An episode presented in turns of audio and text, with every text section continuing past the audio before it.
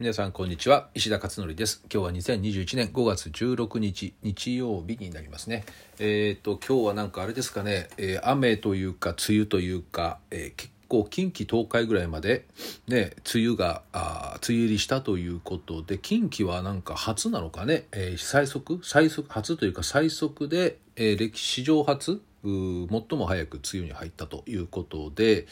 えー、なんかあれですよね。なんかこう異常気象だなみたいな感じでね感じるんだけどもでもなんか5月の関東地方もそうですけど5月に、えー、あれですね梅雨入りしたのっていうのは10年前、えー、2011年が5月27日あたりに梅雨入りしたっていうことがあって、えー、だからまあ何回かあるんだなっていうね。なんか今まで初かなみたいな感じをねこう印象を受けますけどでもまあ全体的に見てなんか少しあれですよね。季節がずれてきてるような感じがねしますよね。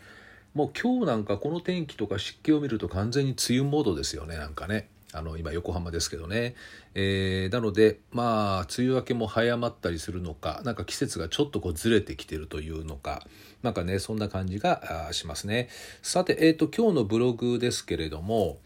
で今日はですねタイトルが「未来で伸びる子になる5つの家庭教育」ということで、えー、未来に視点を置いてみようというね話なんですね。それでえーとね、まずこの自分の視点を今現在に置くのか未来に置くのかっていう、まあ、この置き方によって随分変わってきますよねっていう話なんだけどもでこれを子育ての世界で、え当てはめてみるとですね、まあ、例えば目の前の子どもの些細な出来事の出来,、ね、出来事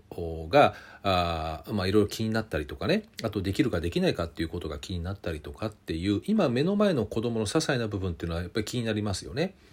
えー、であとまあそこにそこをどうしようどうこうしようっていうふうに考えていくのかそれとも将来に向けての基盤となる教育に力を入れていくのかっていうね、えー、そこに視点を置くのかっていうだから今を修正するのか将来に向けて今をどうするのかっていうそういった2つのね、えー、視点ってあると思うんですよね。ででも人間ってやっぱり目の前のことに対して一喜一憂しちゃうっていうのはどうしてもあってですねまあ私なんかも当然ねありますよねそれはね。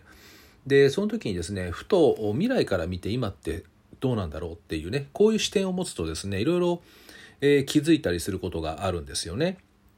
まあ、例えばあのよく言われるともう失敗とかねありますよね今失敗しても将来から今現在の失敗を見るとあの時失敗してよかったよねっていう大きな失敗とかせずに済んだんでよかったよねっていうのってありますよね。だからそれと同じようにですね現在の捉え方を今だけで捉えるんじゃなく未来から見て今現在がどうなのかというような視点を持つと随分と気が楽になるんじゃないかっていうそういうねお話なんですね。でよくあるのがその子どものね教育でも同年齢の子どもと比べてまだ漢字が書けないとかね数字の概念がまだつかめていないとかあの他の平均と比べてすごく気になるっていうのがありますでしょ。ででそんな風な形であの目先の部分をどうこうっていずれにしてもそういうのってねすぐ解決するんですけどそこばっかりこう見るんではなくて未来のこの子にとって大切な教育って何なのかっていうそういったね視点で見るとそっちの方が楽しいしねやっぱり子供に余計な負担をかけずに済むというような気がするんですよね。まあ、そこで、えー、未来の子供子供の未来にとってね今の子供たちに必要な家庭でできることってどんなことがあるのかっていうのを5つにまとめてみたということです。で、えー、まあそうですよね家庭ができること親ができることっていうのはそんなにね、えー、まあ多くは多くはないっていうか、うん、まああんまりこう細かいことではないですよね。もう少しなんか、あの、それこそ未来に向けての基盤となる部分っていうのが家庭でできることなのかなって思うんですよね。で、5つあって、1つ目が自己肯定感ですよね。やっぱりこれが一番重要かなと思いますね。自己肯定感上げる。まあ、長所を伸ばすっていう、その結果自己肯定感上がるっていう捉え方もできるので、まあ、長所っていうを伸ばすでもいいですけどね。で2つ目が社会道徳とか慣習とか生活習慣を教えるということですね教えるという部分でこれ叱るんじゃなく叱ったり怒ったりからをねいきなりするんじゃなくまずは教えるっていうとこから入っていこうということですねで3番目に考える力をつけていこうと。まあこれ問いかけによってやはり考える力をね高めるっていうことですよね。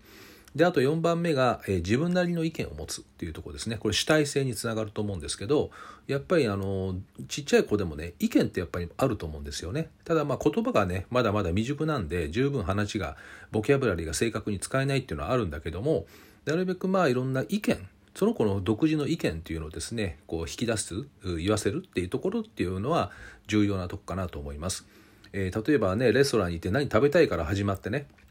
あれも自分の意見を出すっていうのと同じじゃないね。だからそういった部分も含めて日常の中で何か意見を言うと。まあ、わがままっていうのとはちょっと違う面はあるんだけども、あの、まあ、最初はわがままっぽく見えるかもしれないですね、でもね。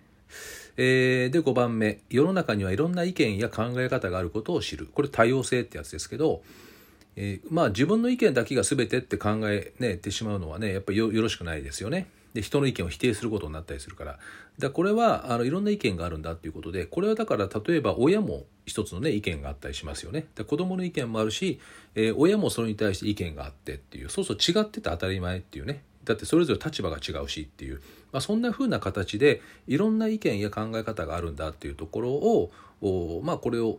教えていくっていう感じかなこれもね。まあそんな風な形で、えー、この5つをですねこれが未来の子どもの未来にとって大切な部分じゃないかなというふうに思っています。だから今のお話の中に子どもには漢字書けるようにしましょうとか英語話せるようにしましょうとかそういうのないですよね。こういう具体的なことっていうのはね、まあ、仮にそういうのが子どもの長所であるんだったらその最初の1つ目のね自己肯定感上げるところとリンクさせて伸ばしていけばいいかなと思いますけどね。えー、まあいうことで、